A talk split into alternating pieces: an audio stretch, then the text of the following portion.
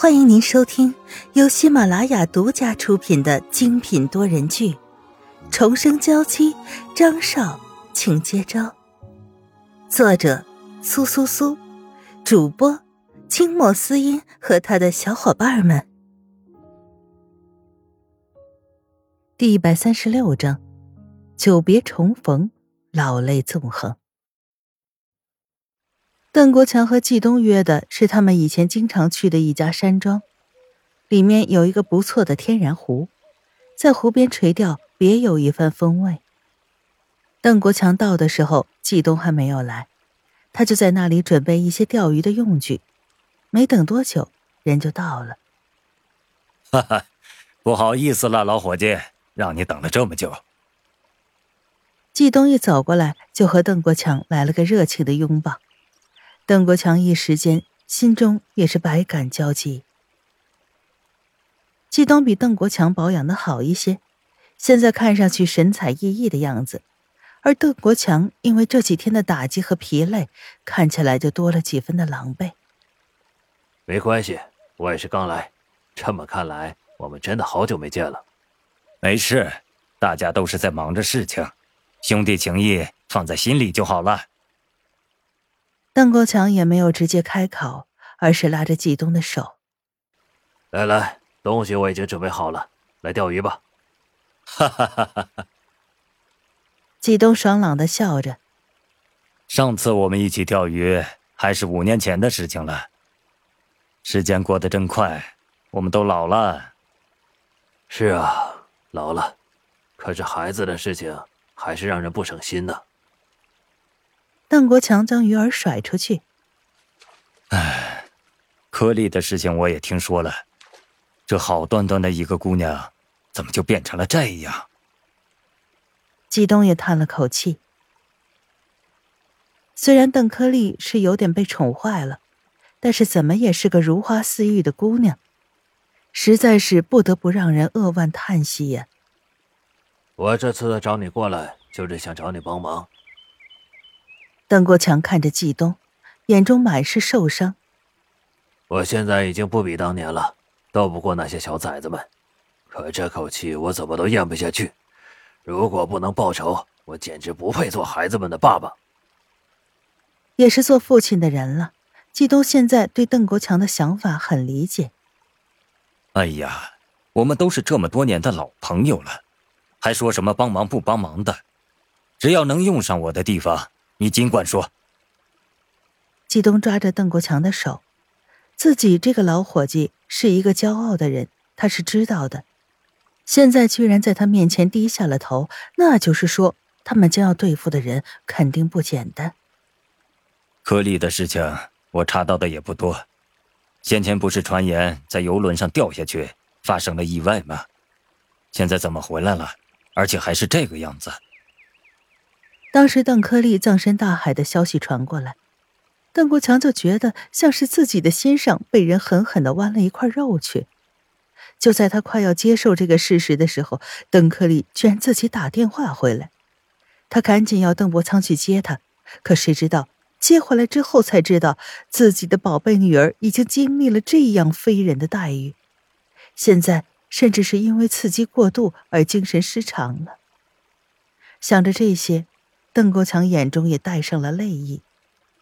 就是那个心狠手辣的张家小子，还有沈家那个老狐狸做的。颗粒根本就没有掉进海里，而是被送去了非洲，在那里受尽了凌辱。邓国强说着，还是没忍住哭了出来。你知道吗？颗粒那孩子回来之后，连我都认不出来了。季东想到邓颗粒肯定是受了些苦，却没想到是这样惨绝人寰的经历，硬生生的把一个孩子给逼疯了。我想请你出手对付沈健，只要他不出手干涉，我对付张家那小崽子还是可以的。季东眯着眼睛，陷入了沉思。沈健并不是一个好对付的人，这也难怪邓国强会找上门来。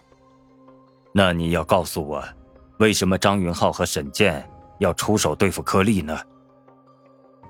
其实季东早就看沈健不顺眼了，那个伪君子一样的人，他只是看着就觉得恶心。邓国强有些犹豫，毕竟家丑不可外扬。可季东如果要牵扯进来的话，这些事情他自然是要问清楚的。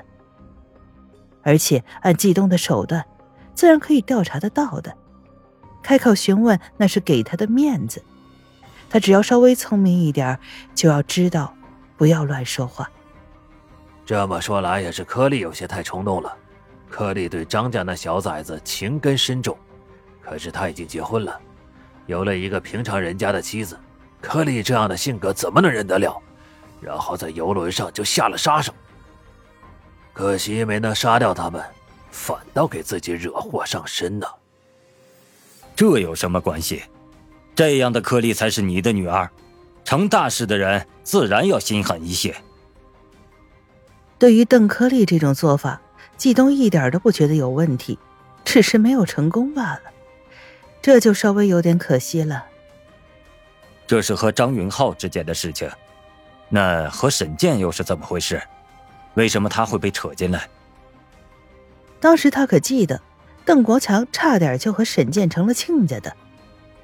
那家伙本来就看不上我们邓家，后来沈丫头死了之后，不知道为什么一定要把怒火放在我们家身上，因为都要对付我们家，所以张云浩和沈健就联合到一起。用尽一切办法打压我们邓氏。邓国强脸上的神情恨恨的，季东只是看着，没有发表一句看法。今年我们家出了这么多事儿，沦为了业界的笑话，都是托了那两个人的福。邓伯苍和邓科利都被他们针对，现在这两个孩子过得太辛苦了。我已经老了，不想掺和这些事情，只要能过下去。很多时候忍一下也就算了，可他们似乎看准了我们不会反击，越来越猖狂。现在竟然还已经把颗粒弄成了这个样子。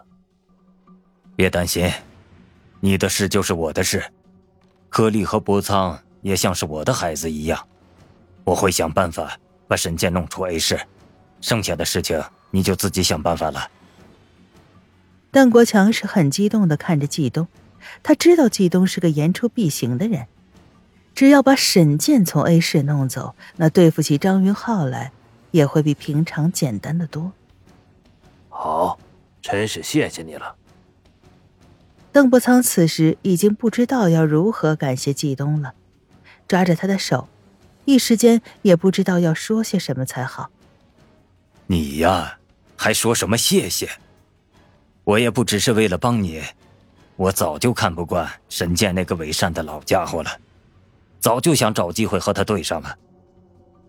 邓国强也不再多说什么，只是把老兄弟对自己的这些好都放在心里，牢牢记住。得到季东的保证，邓国强的心情也稍微好了点去医院看了看邓科利，也回到了家里。而季东从山庄回去之后，也打电话叫他的学生们都去他的家里。他已经太久没有大动作了。大家都快把他给忘了。